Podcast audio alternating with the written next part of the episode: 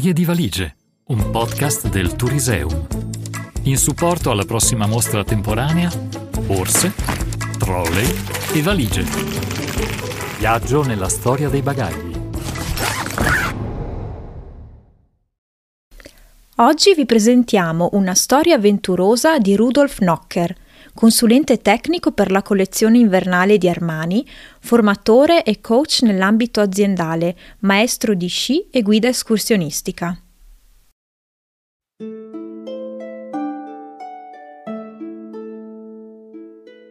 Ritorno al futuro. Questa storia parla di Rudolf e Soraya. Rudolf guida escursionistica e maestro di sci della Val Gardena e Soraya una cavallina a quarter araba trot di 10 anni. Da anni sognavo di farmi un giro a cavallo. La cosa buffa era che non avevo ancora il cavallo, o meglio, vent'anni fa ne avevo due. Alla nascita dei miei figli ho deciso di venderli.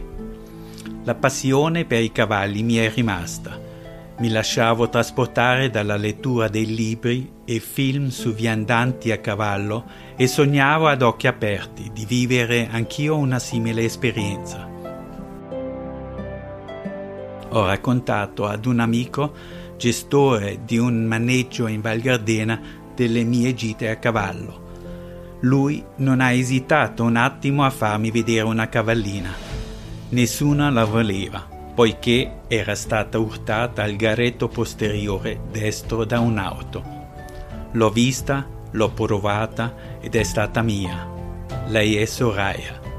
Carattere buono, voglia di andare, priva di vizi. A tratti leggermente agitata a causa di precedenti esperienze. Per tutta l'estate ci siamo avventurati su per i monti, forcelle, sentieri esposti, vecchie mulatire. Era rinato in me il sogno di allora, viaggiare col cavallo. Passò l'estate, l'autunno, l'inverno allenandoci e conoscendoci sempre meglio, costruendo una fiducia reciproca, fondamentale per affrontare un viaggio. Ormai eravamo pronti ma dove andare? Così pensando al viaggio da organizzare e confidandomi con alcuni amici, sono venuto a conoscenza che proprio nel 2014 ricorreva il quinto anno della Fondazione Dolomiti UNESCO. Questo ha fatto sì che ho elaborato un progetto per rendere onore a questo patrimonio. Ho chiamato questo progetto Ritorno al futuro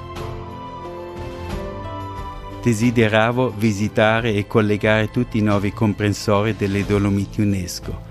Calcolando il tempo di percorrenza e i chilometri, mi sono reso subito conto che l'impresa non era cosa da poco. Ma l'entusiasmo era talmente grande che non mi sono lasciato turbare più di tanto. Ma poi cosa scegliere per mettere nelle mie valigie?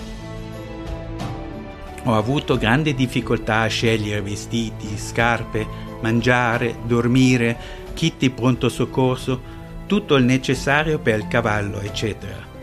734 km in 37 giorni, toccando vari sedi dei parchi naturali delle Dolomiti UNESCO, dove venivano organizzati incontri con autorità scolaresche, responsabili del turismo, nonché tutti quelli che volessero partecipare a scambi di idee sulla salvaguardia delle Dolomiti UNESCO.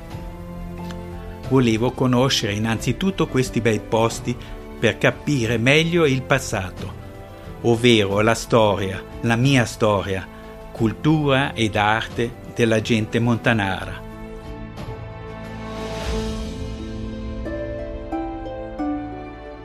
Mi incuriosiva come si vive tutt'oggi su queste montagne così belle, affascinanti, posti unici e allo stesso tempo così difficili e pieni di sofferenza con tradizioni popolari all'insegna della lentezza e della semplicità.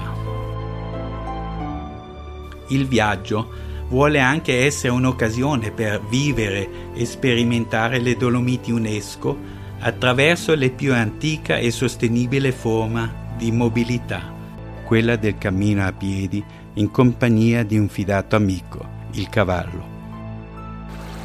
Abbiamo iniziato il viaggio del Brenta per poi passare al Blätterba, al latte marcatenaccio Scigliar, alle Puez Odle, al Fanes Sennes Braies, Tre Cime, alle Dolomiti friulane e le Dolomiti bellunesi, alle Palle di San Martino, alla Marmolada, al Monte Pelmo, Croda di Lago, per finire a Cortina.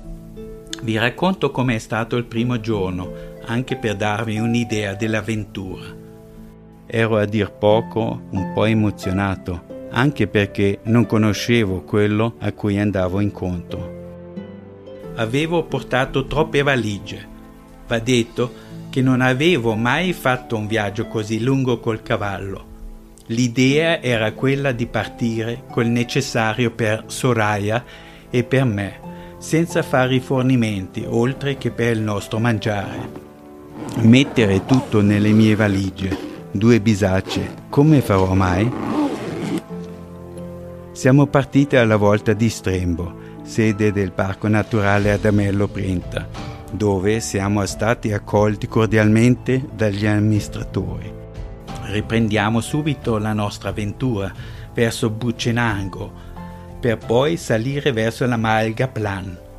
Passiamo un pendio molto ripido, entrando nel bosco e subito non riusciamo più a continuare per gli alberi abbattuti.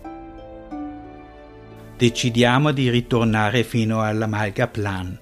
Al ritorno dovevamo passare un ponte, costruito con tre tronchi messi vicini con una siepe. Soraya scivola, mi travolge, urtiamo la siepe e cadiamo nei cespugli. Ci rialziamo e grazie a Dio non ci è successo niente oltre qualche graffio per Soraya, nonché una botta alle costole per me. Tutto questo dopo solo due ore di marcia. Ero molto turbato anche perché avevamo ancora 700 km e 36 giorni davanti a noi, con passaggi altrettanto difficili. Col senno del poi è stato di grande lezione per tutto il viaggio, anche perché sono stato molto più guardingo. Una volta arrivati alla Malga Movlina, veniamo accolti da Lorenzo, che gestisce con Alessandro l'alpeggio con mucche, capre ed altri animali. Mangiamo i loro prodotti caserecci e vino a volontà. Non vogliamo continuare, ma pensando al lungo tragitto che abbiamo ancora da fare, ci tocca a malincuore salutare e ripartire. Arriviamo sul passo d'Agola, poi al lago d'Agola. Poi risaliamo verso la bassa Fal Frasinella. Prima di arrivarci dobbiamo attraversare un altro ponte strettissimo. Passiamo il ponte indenni e risaliamo la montagna per arrivare al rifugio Graf. Nel frattempo è diventato buio e io sono al limite delle mie forze anche Soraya patisce la giornata difficile.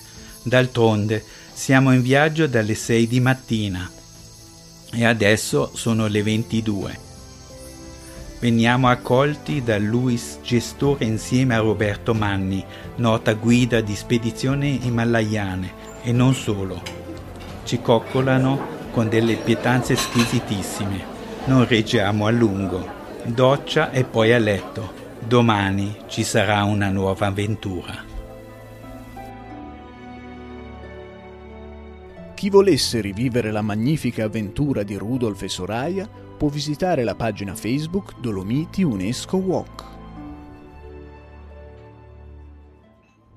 Storie di valigie, un podcast del Turiseum. Ogni settimana vi aspetta una nuova storia. www.turiseum.it